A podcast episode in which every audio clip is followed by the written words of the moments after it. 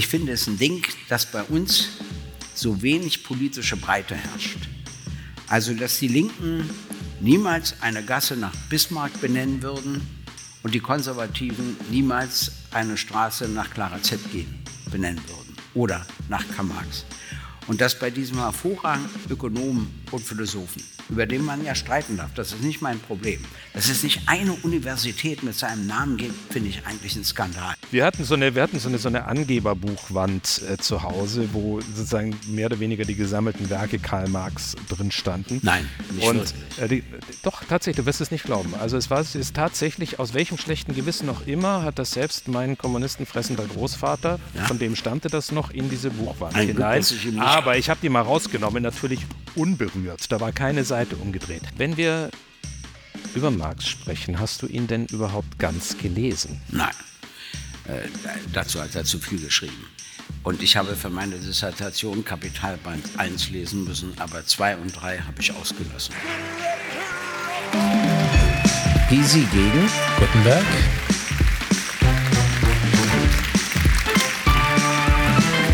Gysi gegen Gutenberg.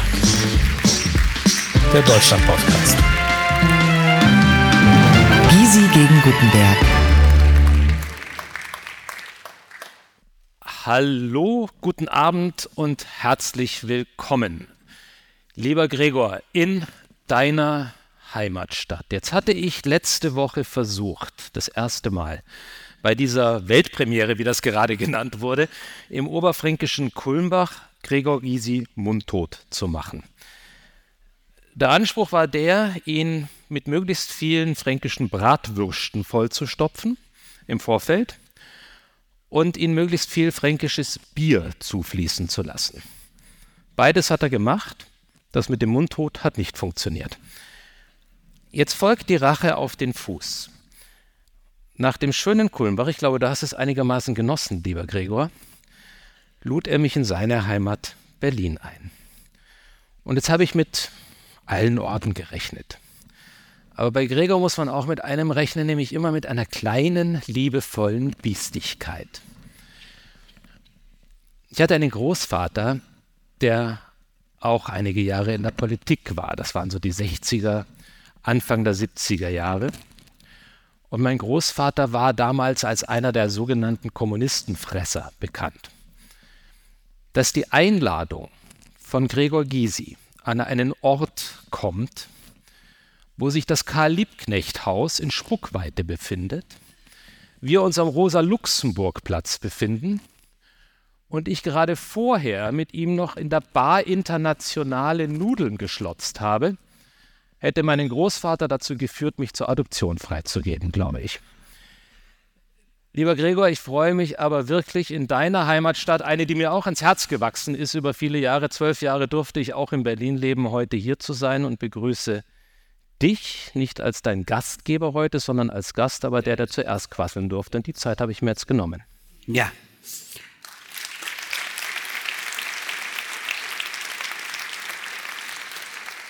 Einen schönen guten Abend. Meine Damen und Herren, wenn sein Großvater wirklich dafür gesorgt hätte, dass er zur Adoption freigegeben worden wäre, hätte ich ihn natürlich adoptiert. Äh, das hätte, das hätte allerdings ziemliche Konsequenzen gehabt. Gut, wir sollen ja immer am Anfang eine besondere Geschichte erzählen und ich werde Ihnen eine besondere Geschichte erzählen, die mich leicht entsetzt hat. Ich bin gespannt, ob sie auch dich leicht entsetzt. Kalibknechtshaus. Äh, ich fliege mal wieder mit dem Flugzeug und dann kommt ein Mann auf mich zu und sagt, wir sind übrigens Kollegen, ich bin auch Rechtsanwalt. Mhm, und dann sagt er, wir hatten übrigens miteinander zu tun, wovon Sie nichts wissen. Ah, sage ich, und was? Und dann sagt er, ja, die unabhängige Kommission zur Überprüfung des Vermögens und Eigentums der Parteien und Massenorganisationen der ehemaligen Deutschen Demokratischen Republik.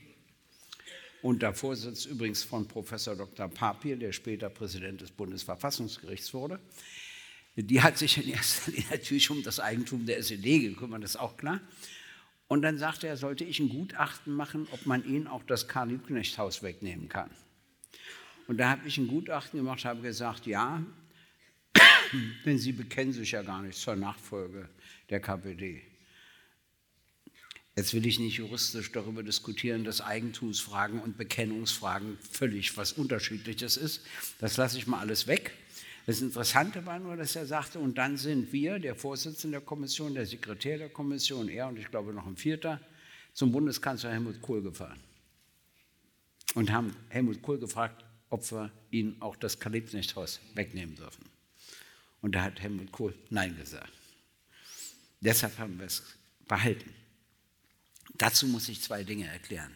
Die unabhängige Kommission war also nicht so unabhängig, wie sie tat, sondern Herr Kohl, der gar nicht Mitglied der Kommission war, entschied, ob wir das Haus behalten oder nicht. Das kannte ich aus der DDR, wo es auch immer Erich Honecker entschieden hätte. Aber dass das in der Bundesrepublik in diesem Falle auch so ist, hat mich ehrlich gesagt leicht entsetzt. Aber ich weiß auch, warum Kohl so das entschieden hat. Als die SA nämlich das Haus beschlagnahmte, sind alle mit Händen hinterm Kopf aus dem Gebäude rausgegangen und dazu gibt es einen Dokumentarfilm, wo man das sieht. Und er wusste ganz genau, dass ich das so organisiere. Wenn Sie da reinkommen, werden wir alle so rausgegangen. und dazu war er einfach zu klug, der Code. Er hat gesagt, diese Bilder will ich sehen. Finde ich trotzdem hin wie her eine spannende Geschichte, über die ich noch etwas länger nachdenken muss. Aber dein Kulmbach, um das mal zu sagen, ist wirklich eine schöne Stadt. Ich will Ihnen auch kurz erklären, warum ich trotzdem dort nicht leben könnte. Es hat einen einzigen Grund. es hat einen einzigen Grund. Wenn wir beide heute Abend essen gingen, wüsste das dort die ganze Stadt. Berlin ist anonymer, verstehen Sie, und das genieße ich.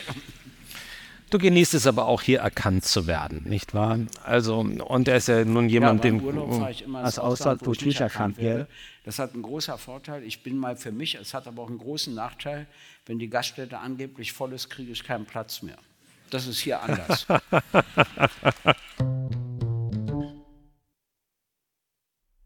Wir haben heute ein Thema bekommen und es ist ja bei uns immer so, dass wir auf kurzen Zuruf diese Themen kriegen, damit wir uns nicht zu sehr vorbereiten können und das Ganze nicht geskriptet klingt, sondern dass irgend sowas wie Spontanität übrig bleibt. Spontanität übrigens in einer Gesprächsform, die wir uns vor ein paar Monaten überlegt hatten, wo wir uns gedacht haben, es muss doch irgendwie in dieser Gesellschaft noch eine andere Form des Miteinanderredens geben, als nur übereinander herzufallen, als lediglich die Abgrenzung zu suchen, als nur den Feind im anderen zu sehen, sondern sich zuzuhören, sich auch mal ausreden zu lassen, was bei Gregor schwerfällt, weil man dann ganz viel Geduld braucht, das neu zu definieren beginnt und letztlich am Ende den anderen, auch wenn er eine andere Ansicht hat, wertzuschätzen. Ich glaube, das fehlt heute in dieser Gesellschaft und deswegen haben wir uns dieser Aufgabe angenommen.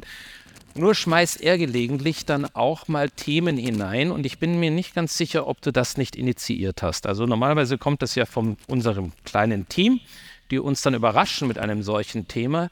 Hier habe ich aber das Gefühl, dass du deine Finger im Spiel hattest. Was ist das Thema des heutigen Tages? Karl Marx. Ganz meine Hausnummer, meine Damen und Herren. Aber wenn man in der Politik eines lernt, so bei mir eine Weile her, ist das über Themen klug zu scheißen, von denen man keine Ahnung hat. Und in der Hinsicht werden wir uns, glaube ich, heute dieses Themas annehmen. Und was außer romantischen Gefühlen, lieber Gregor, löst Karl Marx bei dir aus? Lass mich die Frage anders stellen. 2018, glaube ich, war sein 200. Geburtstag. Wie hast du diesen 200. Geburtstag verbracht? Hast du einen Schrein gebastelt? Hast du einen Altar angebetet? Bist du nach Trier gepilgert? Hast du deiner Familie acht Stunden aus dem Kapital vorgelesen? Das hatte ich schon davor gemacht. Nein. äh, ich war an seinem 200. Geburtstag tatsächlich in Trier. Du warst tatsächlich dort? Ja, ich war wirklich in Trier. Ja. Und die SPD-Spitze war auch da. Und zwar, weil eingeweiht wurde das Denkmal, das die Chinesen Trier geschenkt haben zu Karl Marx. Ah, dieses 5,5 Meter Ding, nicht? Ja, ja. Die Stadt hat dann dafür gesorgt, dass es bei 5,5 Meter aufhört. Was ich auch wieder witzig finde, weil da hat man so andere Größenordnungsvorstellungen in China. Ich finde es trotzdem beschämend, dass wir nicht in der Lage sind, selber ein Denkmal herzustellen, sondern die Chinesinnen und Chinesen dafür brauchen. Ja, aber na schön. Und an dem Tag war ich dort. Da habe ich mir angesehen, wie die SPD-Vorsitzende und so weiter, mit welcher fantastischen inneren Beziehung sie Karl Marx feiern. das war Fanales, oder? Ja, Das, Das war Frau Nahles. Ja, mm. Und äh, dann war ich eingeladen an der Universität zu einer Vorlesung. Die hat übrigens keinen Namen. Und dann sagte der Präsident der Universität zu mir, er dachte, wir führen ein Streitgespräch. Nö, sag ich, ich bin ja eingeladen zu einer Vorlesung, nicht zum Streitgespräch.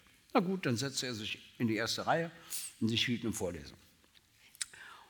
Und am Ende sagte ich, ich finde es ein Ding, dass bei uns so wenig politische Breite herrscht. Also, dass die Linken niemals eine Gasse nach Bismarck benennen würden und die Konservativen niemals eine Straße nach Clara Zetkin benennen würden oder nach Karl Marx. Und dass bei diesem hervorragenden Ökonomen und Philosophen, über den man ja streiten darf, das ist nicht mein Problem, dass es nicht eine Universität mit seinem Namen gibt, finde ich eigentlich ein Skandal. Und dann habe ich ihm gesagt, wenn Karl Marx ein Franzose gewesen wäre, gäbe es fünf Universitäten mit seinem Namen und das würde auch den konservativsten Präsidenten nicht stören. Wir sind da anders gestrickt. So, und das habe ich alles den Studenten erzählt und dann habe ich gesagt, und deshalb bitte ich Sie, Herr Präsident, den Antrag zu stellen, dass dieser Universität in Trier, die ja noch keinen Namen hat, endlich der Name Karl Marx verliehen wird. Und dann machte er so. und dann machte ich etwas und sagte, gut, das dauert mir auch alles zu lange. Mit einer äußerst begrenzten Zuständigkeit verleihe ich anlässlich des 200. Geburtstages von Karl Marx dieser Universität den Namen Karl Marx. Und die Studenten machten etwas, nicht nur, dass sie applaudierten, sie standen auf. Das ist seit 68 eigentlich verboten. Das machen sie nur, wenn es etwas ganz Bedeutendes ist. Und sie wollten dem Präsidenten zeigen, dass sie das annehmen. Die Namensverleihung, der machte so. Uh. Und äh, ich, es ist leider formal nicht gültig, der Akt. Aber ich fand es wichtig und ich finde es wirklich zu eng bei uns. Ich habe nichts dagegen, über Karl Marx zu streiten, aber ihn so zu verschweigen, finde ich völlig daneben. Und du willst, dass ich.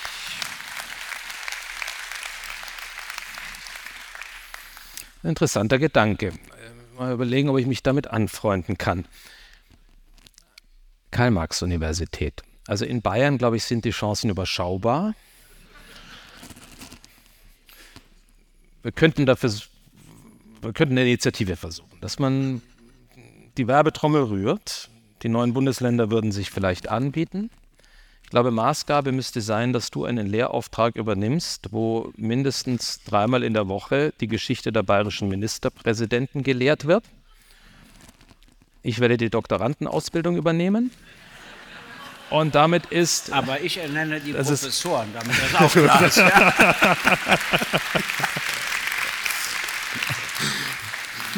Damit ist der Vorschlag dann ganz schnell Geschichte. Ähm, Gregor, bevor wir, jetzt tanzen wir aber immer noch um Karl Marx herum, indem wir ihn auf eine Weise ehren oder ins, in, in ein Licht zu rücken versuchen, ohne etwas mehr in die Tiefe zu gehen.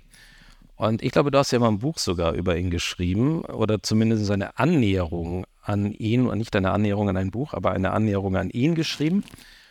Und mich würde interessieren, was ist heute, nachdem Karl Marx ja auch aufs Übelste, wenn man so will, missbraucht wurde.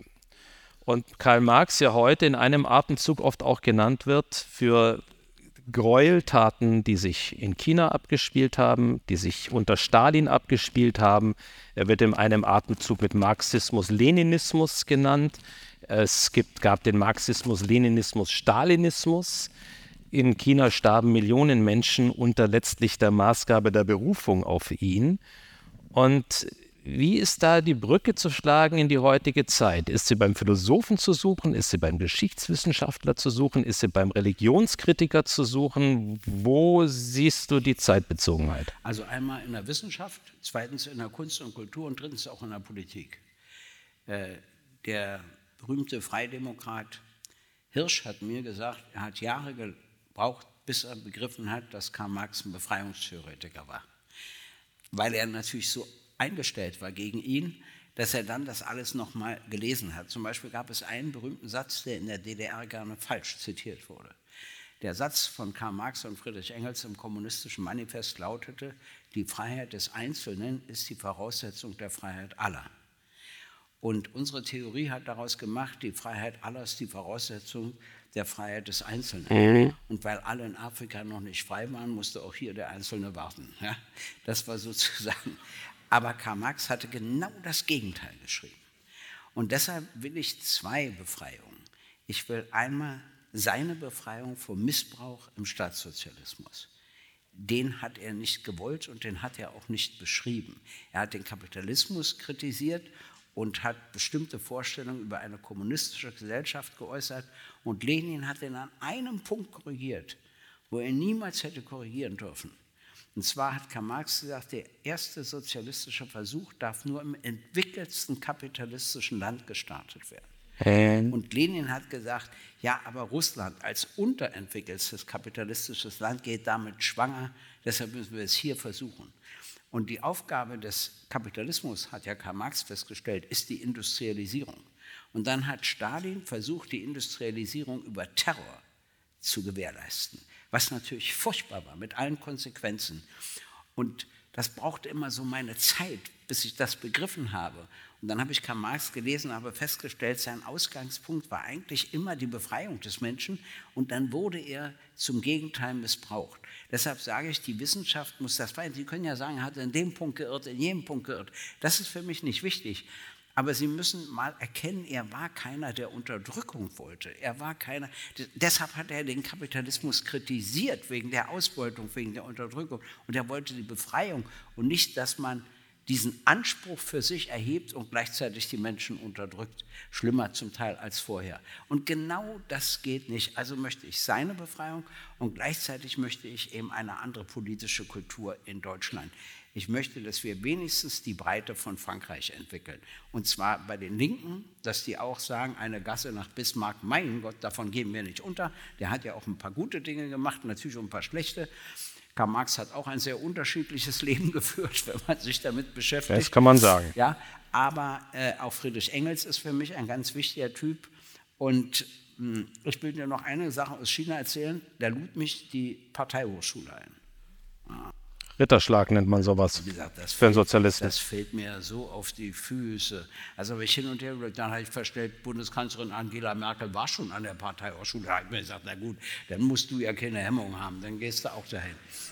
Und dann haben die mir, oder gerade, pass auf, ihre kapitalistische Wirtschaft erklärt. Und zwar mit Karl Marx. Hey. Und haben zu mir gesagt, ja, Karl Marx hat ja festgestellt, der Kapitalismus ist zuständig für die Industrialisierung. Deshalb müssen sie jetzt eine kapitalistische Wirtschaft einführen, um die Industrialisierung durchzusetzen. Und danach kann man über anderes reden. Das fand ich beachtlich, wie man Leute auch interpretieren kann, immer so, wie man es gerade braucht. Und das Dogma war, und die Geisteswissenschaft ist verarmt in allen staatssozialistischen Ländern, auch in der DDR, weil ein Zitat von Lenin, von Marx oder Engels den Nachweis erübrigte. Das reichte, dass sie das gesagt als, haben, da warst du. Als Gott gegeben erachtet wurde, nicht? Wenn man so will, und, und, das geht nicht so wie in der Kirche ein bisschen die Bibel und das Alte und das Neue Testament. Und du musst in der Wissenschaft alles belegen und beweisen können. Und das hat man sich in der Geisteswissenschaft gerade über Marx, Engels und Lenin erspart. Aber das trifft doch nicht für Marx und Engels zu. Gerade Marx, der hat ja immer Belege gesucht, immer versucht, die Nachweise zu erbringen. Der hat ja nicht gesagt, das stimmt schon, weil ich es mal gesagt habe. Und als der Begriff des Marxisten aufkam, hat er in der Humanität geschrieben, also ich werde vieles in meinem Leben, aber niemals ein Marxist äh. hat dazu geschrieben, was ich schon ganz schön fand. Ja, er hat, also meine Damen und Herren, Sie merken, er ist in seinem Element.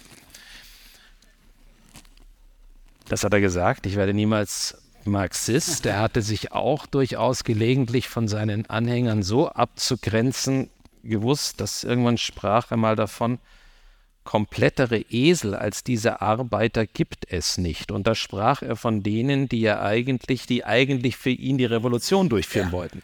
Er hatte, also es sind so ein paar Sätze, wo man sich gelegentlich auch am Kopf zu kratzen beginnt und sich überlegt, war er eigentlich wirklich ein liebenswürdiger, freundlicher Mensch?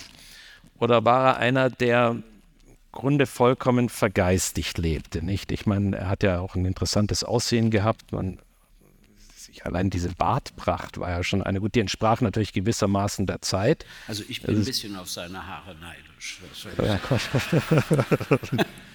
Ich auch. Er war aber auch einer, der durchaus in der Kapitalismuskritik den Kapitalismus zu differenzieren musste. Ja. Und auch das wird gerne sehr verkürzt gesehen. Also da ist es, er war übrigens auch einer, der im Grunde der Globalisierung und der Internationalisierung sehr viel Positives abgewinnen könnte, was in, glaube ich, hochspannend wäre, wie er der heutigen Zeit begegnen Richtig. würde. Gerade wo dieses Re die Renationalisierung auch in teilweise erschreckender Art und Weise wieder stattfindet. Er war gleichzeitig einer, der auch in in ganz interessanter Weise, das ist eine Sache, die, die, die gar nicht, ich weiß nicht, ob du das weißt, er war eigentlich ein glühender Transatlantiker. Und woher kam das? Weil er in den USA Entwicklungen gesehen hatte, die sich in friedlicher Weise abgespielt haben, noch vor dem Bürgerkrieg damals, also gewisse Entwicklungen dort.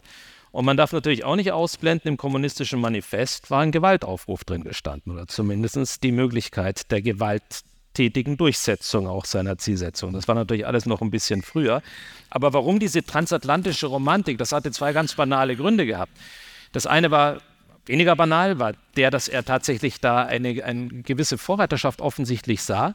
Das zweite war, er war ja notorisch pleite. Hat er nie, der hat keinen Pfennig im Hosensack gehabt und war unter anderem darauf angewiesen, dass Friedrich Engels ihn finanziert hatte. Ähm, Im Übrigen, wenn wir über Ausbeutung sprechen, und äh, hat er, das ist ja einer seiner großen Taten, die unbestreitbar sind, dass er sich gegen die Ausbeutung der Menschen gewandt hatte. Derjenige, der sich wirklich in gewisser Weise ein wenig ausgebeutet gefühlt haben könnte, was er allerdings nicht tat, war Friedrich Engels, der ein Dauerfinanzier war und dann dazwischen wartet er immer wieder, das hat er gelegentlich auch jubelnd dann kundgetan, wenn wieder jemand aus der Familie starb, weil dann wieder die Erbschaft reinkam. Also auch da gab es ganz interessante, ich würde, wäre auch eine interessante Debatte mal mit ihm über Erbschaftssteuer und dir, nicht? Also wie sich das dann abgespielt hätte. Und er hatte sozusagen in dieser, in dieser, in dieser gesamten, in dieser Notlage hat er dann begonnen, gleichzeitig für große Zeitungen zu schreiben. Und eine davon war The New York Daily Tribune, was die damals größte Zeitung weltweit war.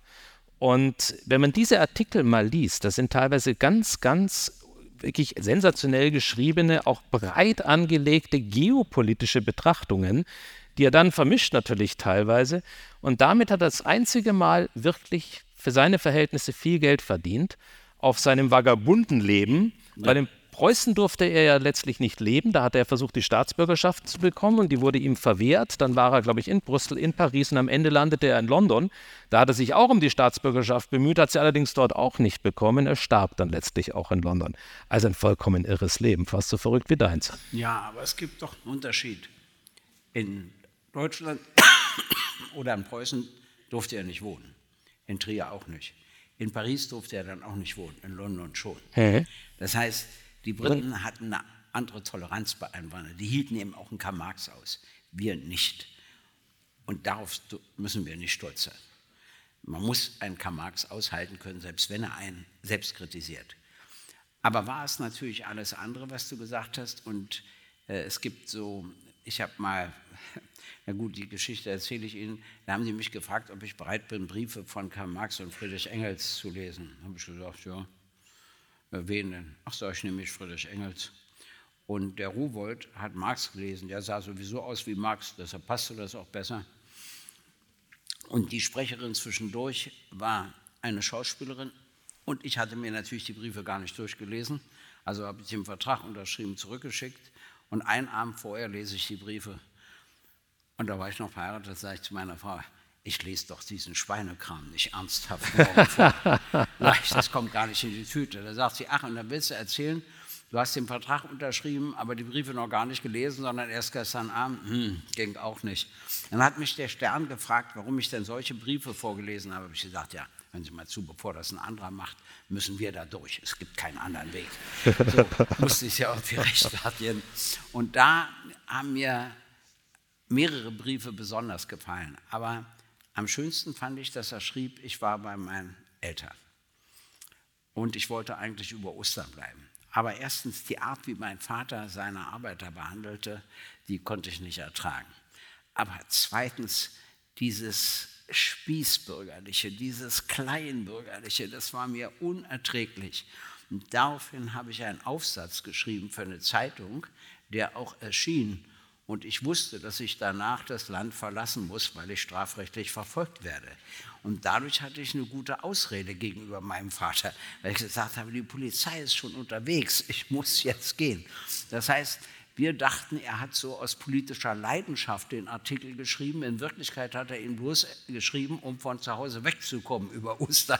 Das finde ich, solche Sachen finde ich immer als Erkenntnis sehr spannend. Und dann war Lassalle tot. Und dann schrieb er an Karl Marx, ja, der Einzige, vor dem die Unternehmer wirklich Angst hatten, Lassalle ist tot. Aber wie ist er gestorben? Und dann machten die beiden sich so lustig darüber, dass der sich in ein Duell begibt, anstatt, wie Engels leider schrieb, es der Frau auf dem Küchentisch zu geben, wie sie es wollte. das musste ich alles vorlesen, ja. Und äh, da habe ich mir gesagt, ja, untereinander, die beiden Alten, ja, das kann ich mir schon vorstellen, was die so für Gespräche geführt haben. Die sind natürlich nie auf die Idee gekommen, dass ihre private Korrespondenz das Licht der Öffentlichkeit erblickt. Und wissen Sie, warum es die noch gibt? Weil in der Sowjetunion jemand die Briefe gerettet hat, ein berühmter Archivar, der dann hingerichtet wurde von Stalin. Aber der hat diese Briefe. Der deswegen hingerichtet wurde? Nee, deswegen Nein. nicht, sondern irgendeinem anderen Grund. Aber der hat die Briefe gerettet, sonst gäbe es sie gar nicht mehr. Was ja doch wieder eine Bereicherung ist, weil sie dir dadurch menschlich näher kommen. Ne? Äh, weil du sagst, ach, so haben die gedacht darüber und so haben sie das und jenes beurteilt. Wird es sich lohnen? Engels, da hast du völlig recht. Der hat Marx immer finanziert, er hat das immer bewusst gemacht, aber er konnte im Unterschied zu Karl Marx das Leben besser genießen. Wird es sich lohnen, deine Briefe später mal zu lesen? Ja, das lohnt sich, weil ich nur zwei oder drei in meinem Leben geschrieben habe. Ich bin ja nicht bescheuert. Sagt der Anwalt. Mhm. Naja, die Anwaltspost, klar, aber die ist ja sowieso immer halb öffentlich. Ah, aber private Briefe, das war nie mein Stil, dieses Schreiben und lieber habe ich gesprochen. Spannend ist ja auch das private Verhältnis nochmal zwischen Friedrich Engels und äh, Karl Marx gewesen. Die Geschichte haben wir, hast du schon mal in einem anderen Podcast erzählt, aber kurz dürfen wir schon noch mal darauf hinweisen, vielleicht haben es auch nicht alle gehört gehabt. Karl Marx soll seine Haushälterin, seiner Haushälterin, ich drücke das jetzt mal so diplomatisch wie möglich aus. Beglückt. Lenchen Demuth, der Name war tatsächlich Demuth, hm? Helena Demuth, einen Sohn geschenkt haben. Ich versuche das jetzt mal so weihnachtlich einzupacken, so ein bisschen. Woraufhin das war natürlich alles jetzt nicht so angebracht. Ja. Und woraufhin Friedrich Engels, ich glaube, den denkbar größten Freundschaftsdienst, den man jemandem erweisen kann, erwiesen hat, nämlich er hat das geschenkte Kind auf sich genommen. Jetzt gibt es ja auch heute gelegentlich so Geschichten mit Haushälterinnen, wie wir aus Hollywood wissen beispielsweise. Gibt es ja auch einen bekannten Schauspieler, nicht? Hätte das gar nicht gemusst, weil ich meine, mit 30 Kubikmeter Bart im Gesicht hätte man die Ähnlichkeit im Zweifel sowieso nicht gesehen, nicht? Also das wäre, aber du hast mir mal die Frage gestellt, ich stelle sie dir mal umgekehrt. Würdest du das für deinen besten Freund machen? Ich habe wirklich darüber nachgedacht. Und zwar ehrlich, nicht einfach so, wo man so leicht Ja sagt. Also du musst die Vaterschaft für ein Kind anerkennen, du hattest mit dieser Frau nie etwas, es ist noch nicht dein Kind und du musst alles vertreten, Unterhalt, Erbschaftsansprüche, alles, was dazugehört. Und das juristisch. Und du musst vor Jenny Marx schwören, ich war's und so weiter. Da habe ich mir lange nachgedacht und habe einen gefunden, für den ich es täte. Ich meine, bevor ich es täte, würde ich ihn 48 Stunden lang beschimpfen, das ist auch klar. Aber danach würde ich es für ihn machen, aber nur einen bin beeindruckt, dass du es nur 48 Stunden lang tun würdest. Das ist Hast du einen Freund, für den du das getan hättest? Ja, aber das wären dann 72 Stunden Schimpfen. ja. Mindestens. Also das heißt, es gibt es, aber es ist sehr schwer. Und ich frage das immer viele Leute, weil man so leicht über die Geschichte hinweggeht. Aber das war schon eine Freundschaftsleistung von Friedrich Engels, das muss man sagen. Wie er ja auch nie daraus ein Hehl gemacht hat. Er hat immer gesagt, ich war die zweite Geige und ich war es gerne. Er hat immer akzeptiert, dass die Genialität von Karl Marx in bestimmter Hinsicht größer ist. Dabei hat er auch wichtige Schriften geschrieben, also weiß ich was, äh, zum Beispiel die Herkunft des Menschen und so weiter. Da hat er ganze Bücher darüber geschrieben. Ich habe ihn übrigens immer etwas lieber gelesen, Das lag aber nur daran, dass er etwas einfacher schrieb, also für mein geistiges Niveau etwas angepasster. Mein Gott, die Kunst der Koketterie, das ist ja was ganz was Nee, Neues nee, bei nee, dir. Karl Marx hat in seinem Kapital geschrieben, er hat ein allgemeinverständliches Buch geschrieben. Na, dazu kann man aber auch andere Meinungen haben, ehrlich gesagt. Und wiederum ist es Friedrich Engels zu verdanken, dass Band 2 und Band 3 erschienen ist. Und das fand ich auch schön, auch wieder so ein persönlicher Brief. Dann sagt er, nun veröffentliche doch endlich das Kapital. Die Schwächen, die du daran noch siehst, merkt doch keiner, schrieb Engels zu ihm, was ich wieder auch witzig fand. Also untereinander. Einmal waren sie für ein halbes Jahr Hm. und das ergibt sich auch aus der privaten Korrespondenz. Da war die Lebensgefährtin von Engels gestorben und Karl Marx schrieb ihm irgendwas. Und dann antwortete er ihm, gab kein, was war, er hat nicht geantwortet. Und dann hat Marx sich irgendwann beschwert und dann hat er ihm geschrieben, ja, selbst der Pfarrer hatte mehr Mitgefühl als du. Wie wichtig du bist, hast du mir geschrieben, das wusste ich schon vorher. Also da war er, und dann hat sich Marx richtig entschuldigt und dann lief es wieder. Er muss ein rechter Büffel gewesen sein. Ich glaube, Heinrich Heine hat sich auch mal darüber beschwert, dass ursprünglich eine enge Freundschaft, die sie in Paris hatten, dann auch relativ in die, in die, in die Brüche gegangen ist. Wenn wir über Marx sprechen, hast du ihn denn überhaupt ganz gelesen? Nein, äh, dazu hat er zu viel geschrieben. Und ich habe für meine Dissertation Kapitalband 1 lesen müssen, aber 2 und 3 habe ich ausgelassen. Hast du dir gespart? Ja, habe ich mir gespart, weil ich gedacht habe, das ist ja nur so zusammengestellt worden von Friedrich Engels. Und für meine Dissertation brauchte ich das auch nicht. Ich auch nicht. Ja, und deshalb äh, habe ich nur an einer Sache geschummelt, die noch keiner gemerkt hat. Bei meinen Quellenangaben stand das Kapitalband 1 bis 3, weil ich mich nicht getraut habe, 2 und 3 rauszulassen. Einfach rauszufischen. Wir hatten so eine, wir hatten so eine, so eine Angeberbuchwand äh, zu Hause, wo sozusagen mehr oder weniger die gesammelten Werke Karl Marx drin standen. Nein, nicht Und wirklich. äh, die, die, doch, tatsächlich, du wirst es nicht glauben. Also es war es ist tatsächlich, aus welchem schlechten Gewissen auch immer, hat das selbst mein kommunistenfressender Großvater, von dem stammte das noch, in diese Buchwand hinein. Ich Aber ich habe die mal rausgenommen, natürlich unberührt. Da war keine Seite umgedreht. Es war aber dann ganz interessant, mein Vater packte nochmal der zweite Frühling in seinen späteren Jahren, hat nochmal geheiratet. Die Tochter, du wirst es kaum glauben, eines kommunistischen Funktionärs aus Italien. Von da an lagen diese Bücher geöffnet im Haus herum. Zitieren konnte es im Zweifel nicht richtig, aber er hat Zumindest den Anschein erweckt, es gelesen zu haben.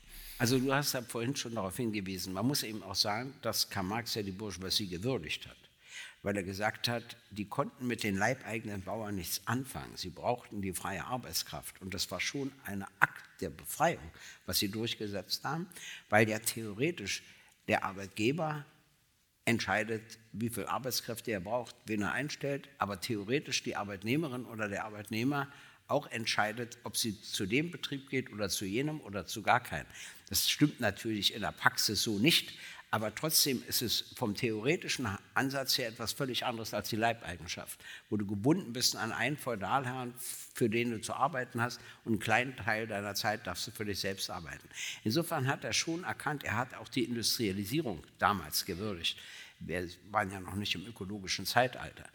Das ist alles klar und das muss man eben auch sehen. Das steht schon im kommunistischen Manifest. Und was mir auch gefällt, bei beiden sind die verschiedenen Vorworte zum kommunistischen Manifest, wo sie immer geschrieben haben, wie sie sich geirrt haben.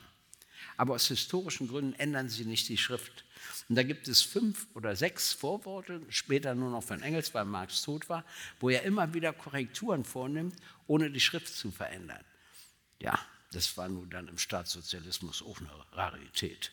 Korrekturen, zu denen man stand, die man veröffentlichte und sagte, da habe ich mich geirrt. Es hätte ganz anders sein müssen, etc. Und bei den beiden war das selbstverständlich. Und was ich schon sagte, Engels lebte auch.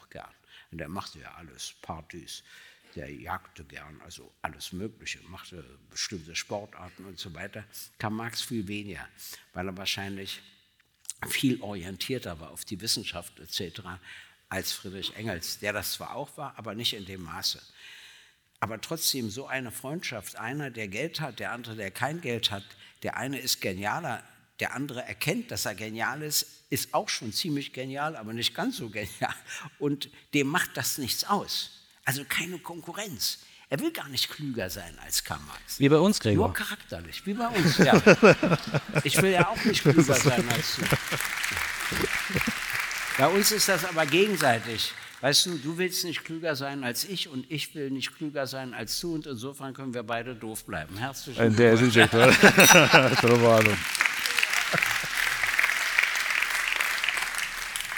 Aber jetzt sag mir doch mal, im Ernst, wärst du dafür, dass eine Universität in Deutschland den Namen Karl Marx bekommt? Egal welche. Die Maßgaben habe ich dir genannt. Nein, ich bin, ich, ich finde, die Debatte kann und darf man führen. Jetzt werde ich aber doch noch mal ein Stück ernst hier. Ja, Heute muss man befürchten, bei jeder Namensnennung, die ins 19. Jahrhundert oder früher zurückreicht, sofort eine mit Schaum in den Mundwinkeln geführte Debatte zu haben, ob es angebracht ist, diese Namensnennung durchzuführen. Jetzt kennst du eine Debatte, die bei Karl Marx auch geführt wird, wo ich nicht genug Kenntnis habe, ob sie stimmt. Aber es gibt von ihm beispielsweise, glaube ich, nachgewiesene antisemitische Gesetze kannst dir relativ sicher sein, wie jeder, wie fast jeder im 19. Jahrhundert in irgendeiner Form oder viele immer wieder in eine solch oder solche Sätze, die ihm nachgewiesen wurden. Ich glaube, man kann bei Bismarck im Zweifel Ähnliches finden. Aber heute ist es ja so, dass man, ich meine, wir führen die Debatten, ob überhaupt noch Statuen stehen bleiben können. Wir führen Debatten, ob wir irgendetwas nach jemandem benennen können, der in einer Zeit aufgewachsen ist, die der Spiegel dessen war, wie man sich damals letztlich verhalten hat und umgekehrt. Und deswegen glaube ich, dass wir eine, jetzt mal unabhängig davon, dass jetzt keine Euphorieschübe bei der CSU, CDU ausbrechen würden bei, dieser, bei diesem Vorschlag. Das ist mir also ziemlich scheißegal jetzt im Moment, weil vom Grundsatz ist, ist der Grundgedanken ein, den man führen kann, sind wir heute in einer, in einer, in einer Situation, wo erstmal darüber nachgedacht wird, wie kann man was verhindern oder wie kann man möglicherweise irgendetwas finden, das diesen Gedanken dann plötzlich wieder obsolet erscheinen lässt. Und das ist jetzt nur ein Beispiel. Es wird, werden sich wahrscheinlich viele andere finden, wo man plötzlich sagt, Karl Marx auf keinen Fall. Ich finde es schade, dass wir in einer solchen Zeit leben, wo man sich nicht mehr diese Offenheit. das finde ich auch sehr schade. Und ich muss auf Folgendes hinweisen. Karl Marx war Jude. Dann Und aber Protestant geworden, nicht? Ja, nicht Protestant, er hat bloß den Glauben abgelegt, also er war Aber- gar nicht gläubig. Aber das ist noch was anderes. Äh, er war Jude und hat sich natürlich über Jüdinnen und Juden lustig gemacht, aber man darf nicht vergessen, das war vor Auschwitz. Das ist ein großer Unterschied. Das, er hat sich ja über seine eigenen Leute lustig gemacht. Und in der privaten Korrespondenz steht zum Beispiel, dass eine orthodoxe jüdische Gemeinde bei ihm war, ob er nicht das oder jenes für sie tun könnte. Und er hat dann auch das und jenes für sie getan. Aber natürlich macht er sich über die Orthodoxen auch lustig, das, weil er nun völlig anders gestrickt war. Und wiederum für Friedrich Engels spielte das ja nicht die geringste Rolle. Und dann kam plötzlich in der Arbeiterbewegung hoch, dass man antisemitisch sein müsse, weil ja die Banken und das alles im Besitz von Juden seien. Und da gab es eine offizielle Rede von Friedrich Engels, die ist da auch drin in, auf der CD, die ich da besprochen habe. Und die war interessant. Äh, erstens wird immer Folgendes vergessen. Den Christen war verboten, Zinsen zu nehmen. Und als die Manufakturen entstanden, brauchte man Darlehen. Wenn du aber für ein Darlehen keinen Zins nehmen darfst und von zehn Darlehen kriegst du zwei nicht zurück, bist du pleite. Deshalb wandten sich die Christen an die Juden und sagten, euch ist das ja nicht verboten, dann gebt ihr doch den Darlehen mit Zinsen. Dann machten die das, so stiegen sie ins Finanzwesen ein, um es ihnen später wiederum vorzuwerfen. Dann wird ihnen vorgeworfen, dass sie keine Bauern waren und es wird vergessen zu erwähnen, dass sie kein Ackerland erwerben durften. Also es gibt, wenn du dich dann historisch damit beschäftigst, dann stellst du immer die Ursachen dafür fest. Und das wusste Marx natürlich alles. Und als diese Idee aufkam, hat dann Engels eine Rede gehalten und hat gesagt, das ist der größte Blödsinn, den er je gehört hat. Und dann hat er alle Juden in der Arbeiterbewegung aufgezählt. Adler, Karl Marx und so weiter. Und dann gesagt, das ist also eine völlig absurde Idee, Antisemitismus zum Bestandteil linker Politik zu machen. Das lese ich gerne auch heute vor, äh, weil mir das wirklich wichtig erscheint, was der Friedrich Engels damals gesagt hat. Und deshalb sage ich, nein, das kann man Karl Marx nicht vorwerfen. Man kann natürlich im persönlichen Leben immer was vorwerfen, aber wer kann sich in seinem persönlichen nicht irgendwas vorwerfen? Das wäre ja nur auch völlig neu. Und deshalb sage ich immer, ich bin einfach für eine andere kulturelle Breite. Es gibt Grenzen. Wirkliche Stalinisten oder wirkliche Nazis, nach denen haben wir weder einen Platz noch eine Straße zu benennen. Das kommt für mich nicht in Frage. Aber unterhalb dieser Grenzen müssen wir offener werden. Einfach offener werden. Und sagen, ja, wir halten es aus, endlich eine Karl-Marx-Universität zu haben. Hm, man kann auch eine Einrichtung nach Friedrich Engels benennen, auch nach Clara Zetkin. Und wir müssen aushalten, dass auch was nach Bismarck benannt wird und nach vielen anderen Politikern auch aus den 20er Jahren, die man alle unterschiedlich beurteilen kann, etc. Alles das ist deutsche Geschichte. Nur nach Verbrechern darf man nichts benennen. Punkt. Das ist die Grenze und keine andere.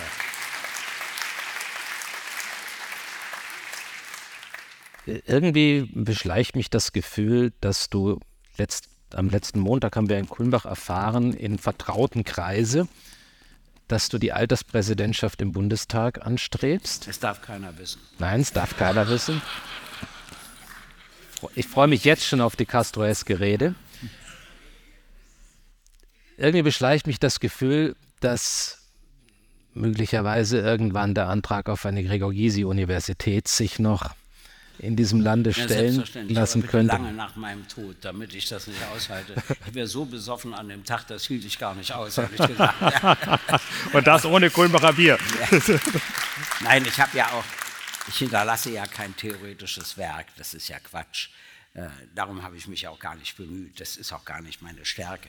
Wobei deine Bundestagsreden äh, auch niedergeschrieben durchaus ein theoretisches Werk sind, das sich lohnt nachzulesen. Auch die entsetzten Schreie und Zwischenrufe aus der jeweiligen Regierung. Das ist wahr. Ich muss Ihnen allerdings Folgendes dazu sagen, wie es überhaupt zu dem Gerücht kommt.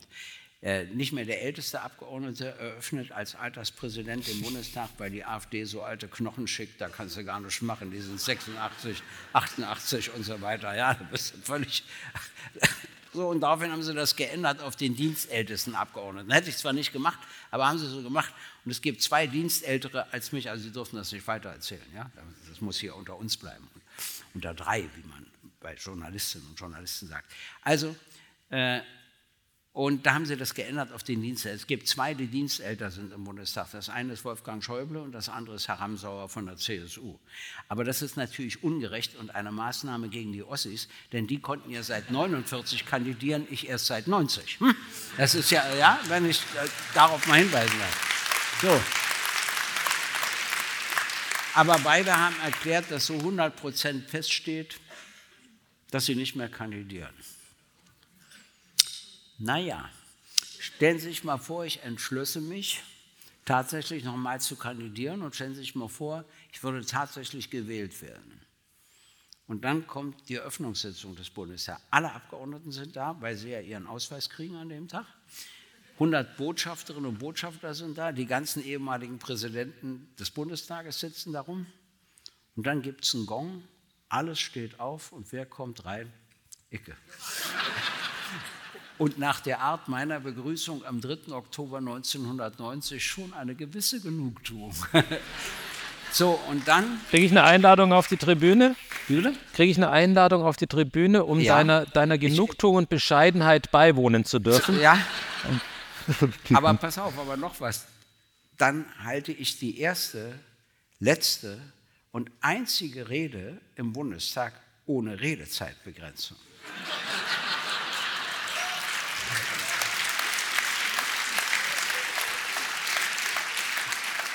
Glaub mir und glauben Sie mir, nach 48 Stunden gibt der Bundestag auf. Nein, ich, ich will es ja gar nicht übertreiben.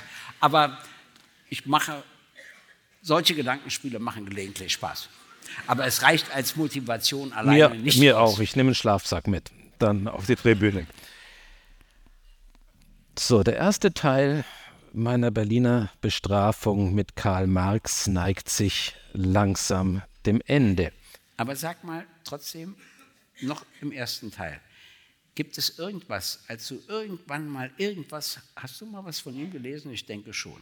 Als du irgendwas von ihm gelesen hast, wo du ihn auch ein bisschen bewundert hast und gesagt hast, das hat er ja wirklich schlau durchschaut? Oder war nur so eine Ferne in dir, dass du das gar nicht an dich hast rankommen lassen? Also die ersten Jahre waren natürlich von einer, wenn du so willst, familiär geprägten Ferne geprägt, weil man trotz der Schrank, also der Bücher, der Bücherschrankwand einfach nicht rangegangen ist und so eine, so eine imaginäre Barriere da war. Ich finde ihn über die Jahre hinweg zunehmend faszinierend, auch die Auseinandersetzung mit ihm. Es gibt natürlich viele Punkte, die, wo ich sage, sie sind wieder zeitgemäß, sie tragen das Potenzial in sich, missbraucht zu werden, was man ja tatsächlich dann auch gesehen hat, die Jahre und Jahrzehnte danach.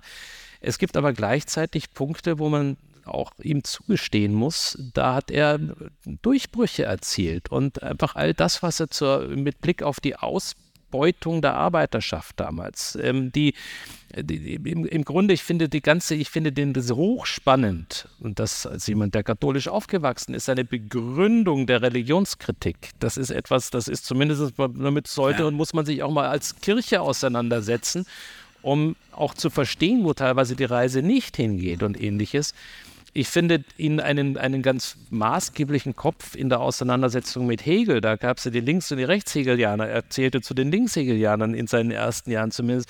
Also all das, er ist ein, ein, ohne Frage ein ganz großartiger Kopf gewesen.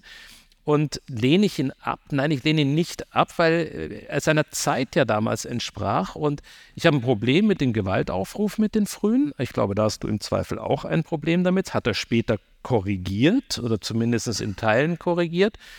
Und ich finde, wenn man sich heute umschaut, wo sind die großen Köpfe aus, sagen wir mal, unserem Sprachraum, die jetzt nicht unbedingt nach London vertrieben werden oder, oder sich vertrieben fühlen müssen, die ähnliche Debatten führen, ob man sie nun mag oder nicht. Also da muss man schon, muss man schon weit gucken. Ein, ich meine, jetzt ein, ein, ein Sloterdijk wird mir wahrscheinlich mit dem nackten Hintern ins Gesicht springen, wenn ich jetzt sage, er ist es nicht.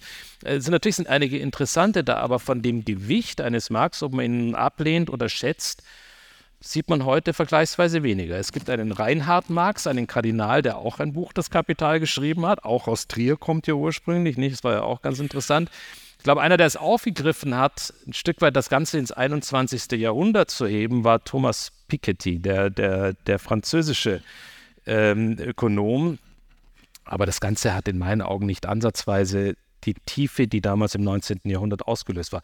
So, war das genug von einer, genug einer ja. Liebeserklärung ja. an deinen, ähm, ja. an deinen das, heiligen Karl? Ja, lass mich noch einen Satz sagen. Es wird immer gesagt, er hat gesagt, Religion äh, dient also ist eine Betäubung für das Volk. Das stimmt nicht. Er hat ja nicht gesagt. Er hat gesagt, Religion ist eine Betäubung des Volkes. Das heißt, er hat nicht gesagt, damit wird das Volk betäubt, sondern er hat gesagt, das Volk betäubt sich damit. Ein, ein gewaltiger Unterschied. Das war für, die, für das Volk sozusagen ein Ausgleich in vielen Fragen. Und dass er da immer falsch zitiert worden ist, hat mich genauso geärgert. Da ist er immer am besten falsch zitiert worden. Im Osten ist er immer mit der Freiheit des Einzelnen falsch zitiert worden.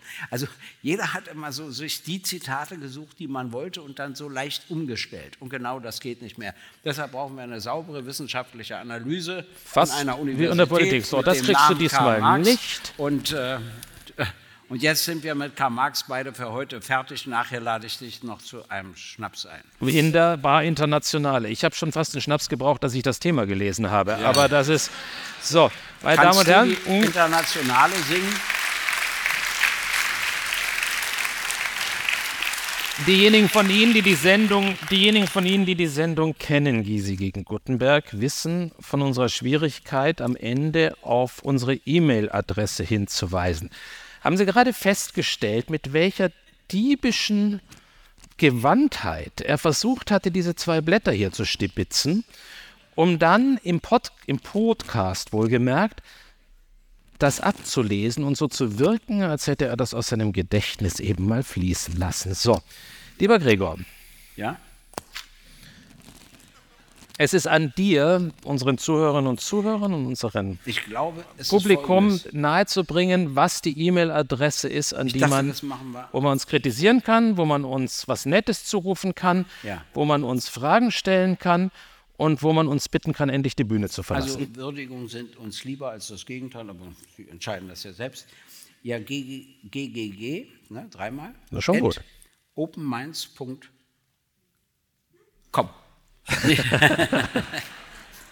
ich glaube, das stimmt. Ja, ich glaube nicht. ah, du weißt das auch nicht richtig. Äh, irgendwas mit Media am Ende, glaube ich. Punkt Media Media. Punkt Media. Aber ähm, ja, das kann sein. ggg.mediaminds.com. wie auch immer. Meine Damen und Herren, danke. Gysi gegen Gutenberg ist eine Produktion der Open Minds Media GmbH. Neue Folgen hören Sie jede Woche, überall, wo es Podcasts gibt.